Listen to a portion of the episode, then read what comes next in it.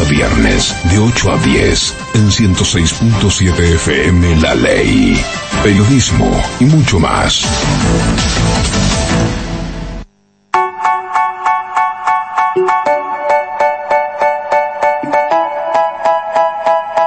Esta columna es presentada por Work Office, trayectoria y seguridad a la hora de seleccionar talentos para su empresa.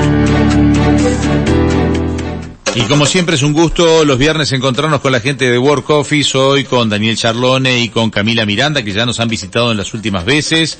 Eh, bienvenido Daniel, un gustazo que estés por acá. Un gusto, gracias. Bueno, Daniel es director de Work Office, Camila Miranda forma parte del equipo de psicólogas de Work Office. Les habíamos dejado planteado la última vez que nos encontramos el tema de del empleo juvenil que salió en la charla, que en Uruguay ocurre, ya los va a dar los datos Daniel, que los tiene por allí actualizados que si bien Uruguay marca una tasa promedio de desempleo, no es igual en Montevideo, no es igual en el interior, pero tampoco es igual en las franjas etarias. Y que en las franjas más jóvenes es mucho más elevado el desempleo que en, otras franjas. Eh, vos estuviste buscando información, Daniel, ¿cómo, cómo está? Sí, este, bueno, en primer lugar, este, es un tema, este es un problema a nivel mundial, ¿no? No, no somos la excepción. Claro.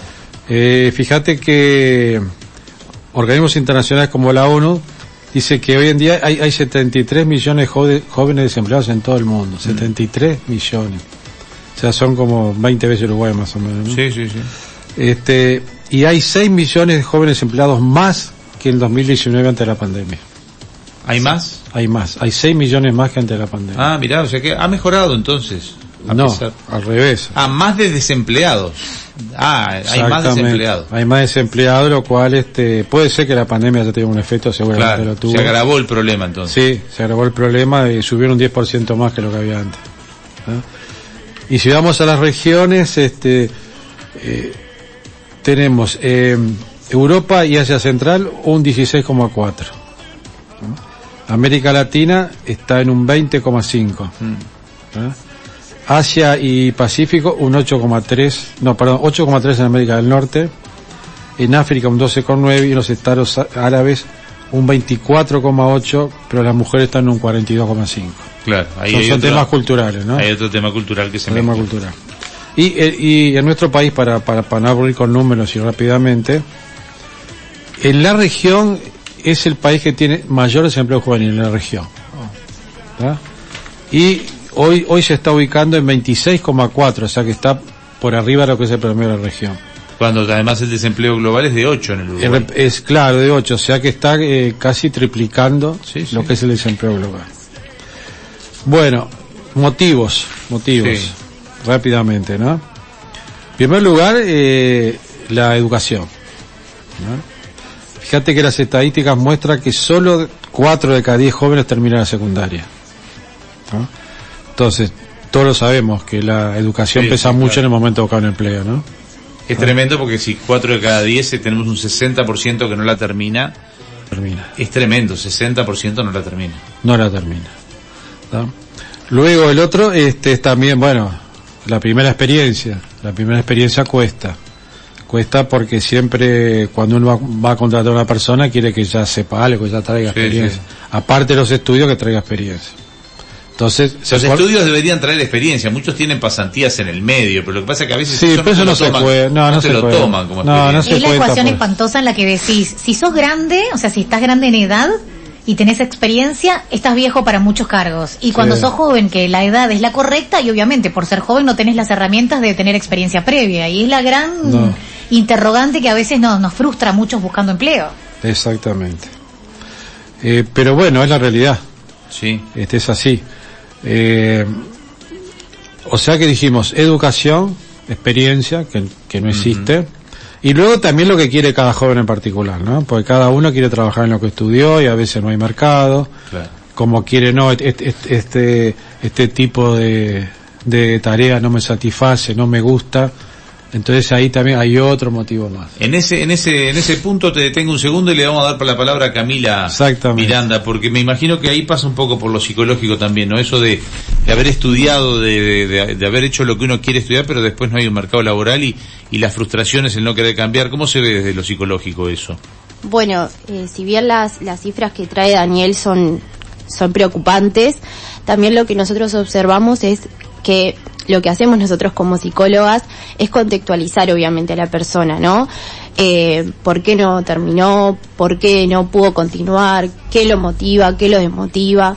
Y bueno, lo que solemos ver nosotros en las entrevistas es lo que, esto mismo también, de, del poder, bueno, ejercer lo que yo estudié, de estar en un lugar que me guste trabajar, que, que nos dé posibilidades también, otro tipo de posibilidades, no solo la remuneración económica, sino también lo que nosotros llamamos como salario emocional, tener un lindo lugar de trabajo, que nos den posibilidades, por ejemplo, de trabajar de manera híbrida, dos días en nuestra casa, eh, día libre de cumpleaños, como otras cosas que nos motiven también y vemos que eso muchos los jóvenes es lo que están buscando, estar en lugares dinámicos, con cabezas jóvenes, con pensamientos más ayornados. Pero, no, pero por eso ahí se encuentran a que hay menos empresas con esa cabeza, entonces hay menos oportunidades laborales. Exactamente, acá en Uruguay sí, hay muchas menos empresas de, de ese tipo. Igualmente el mercado ya, ya se está moviendo y hay bastantes multinacionales que son las que más ofrecen este tipo de, de, de trabajo. Pero a mí me surge la pregunta, no sé qué para, para cualquiera de los dos, pero un muchacho joven que quiere todo esto, pero no lo encuentra, pero necesita trabajo se resigna a buscar lo que hay en el mercado o le cuesta más y también por eso hay más desempleo? Claro, este pienso que le cuesta más. Porque si tú estudiaste determinada carrera y tenés que trabajar en una cosa totalmente distinta que no tiene mucho que ver, eso crea una, eh, crea una frustración. Es obvio que lo crea. Que de repente se toma algo como, como, para vivir, porque todos tenemos que vivir. Sí, sí. Entonces, bueno, este, hay que, este hay que generar ingresos, pero eso no, no es el futuro. Y pasa mucho en ciertas carreras que el mercado laboral es muy pequeño, ¿no? Eh, por ejemplo, todo lo que es arte. Mm. Este, bueno, ahora este, hasta facultades de arte, bueno, pero salen al mercado y, no hay. encuentran, claro. No hay. Entonces terminan trabajando como administrativos, eh, terminan en otras tareas que no tienen nada que ver con lo que estudiaron. Claro, claro. Eso es una realidad también del día. También hay una, hay una parte de las empresas que no, porque un 24% de desempleo juvenil contra un 8 general uno podría decir, bueno, pero también las empresas deben tomar la decisión. ¿Las empresas prefieren no tomar gente joven o prefieren tomar gente joven pero no encuentran? ¿O prefieren gente joven pero con capacidades que no encuentran? Claro, bueno, eso depende un poco de cada empresa y del sector que estamos hablando. Por ejemplo, en IT, que, que era tecnología de la información, ahí no importa no tenga experiencia la persona. Ahí van de una, sí. Simplemente que tenga un curso X en o a mitad de carrera nomás. A mitad de carrera ya consiguen trabajo. ¿Ah? Pero es un caso excepcional, ¿eh? Sí. No, no es lo normal. Y ahí buscan perfil joven, me imagino. Sí, totalmente. Bueno, ahí sirve todo porque... Sí, hay falta gente. Es más la demanda que la oferta.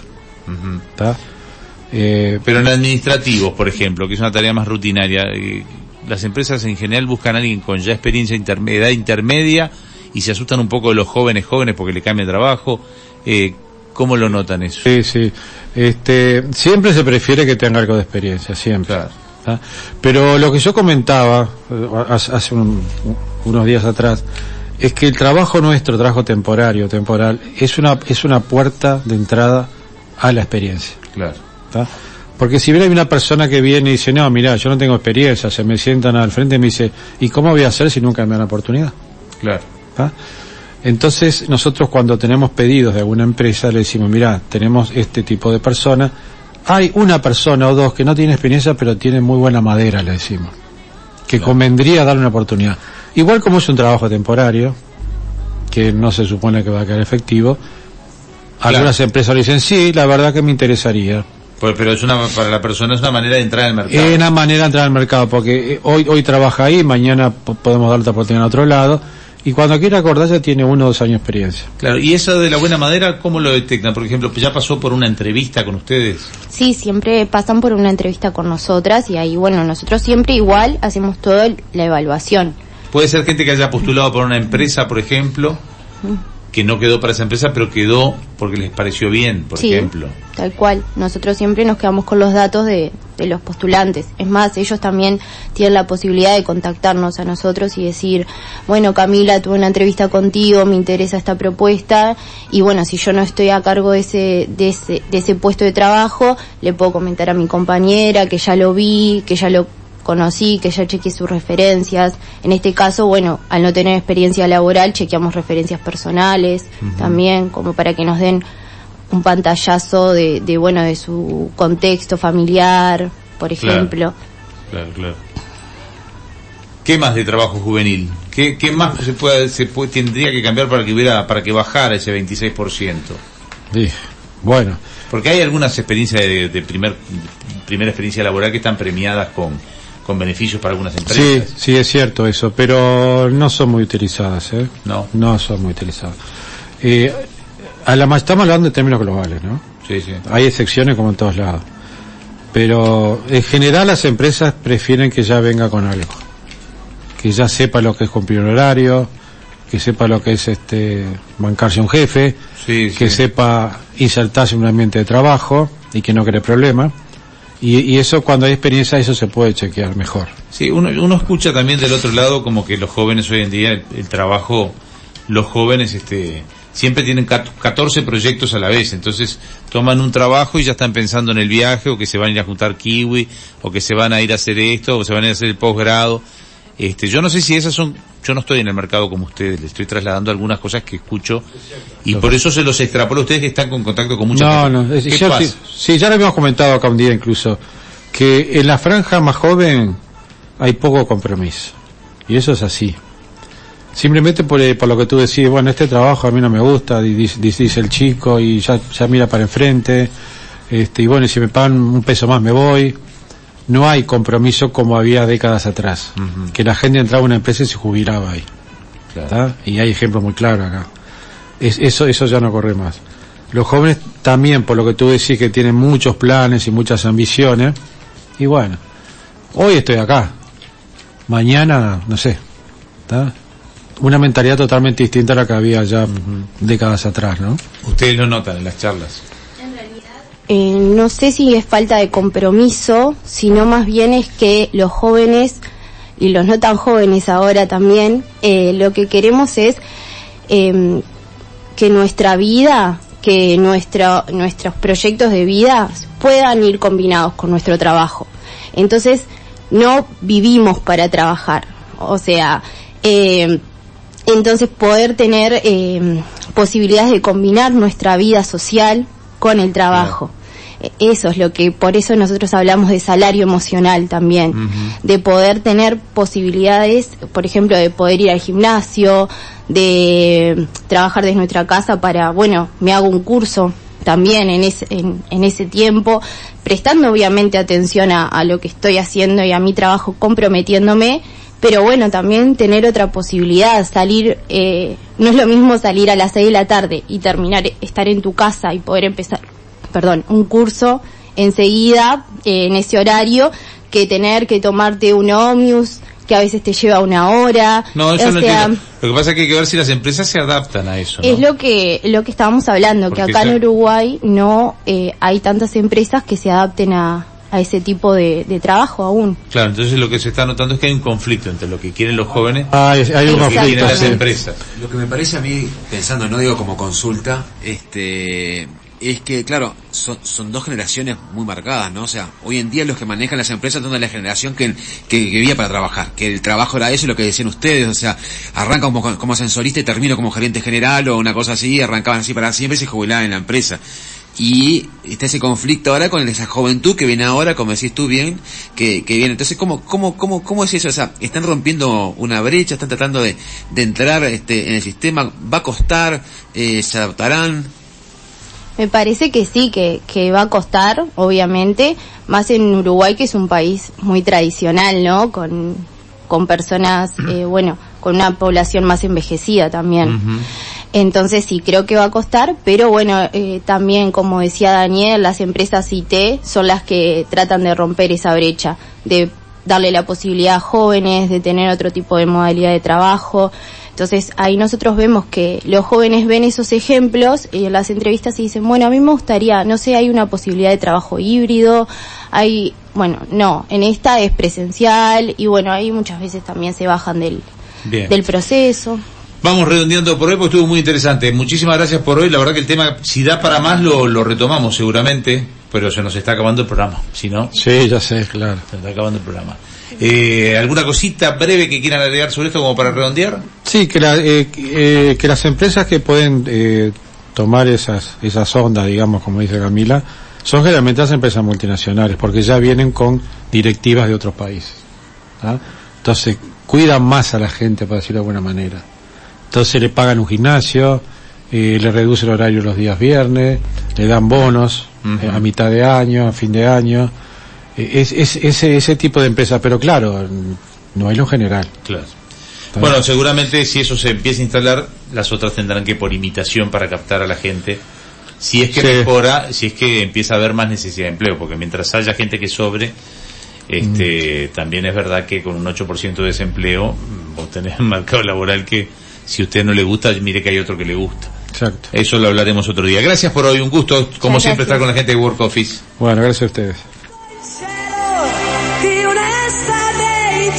Esta columna fue presentada por Work Office, trayectoria y seguridad a la hora de seleccionar talentos para su empresa.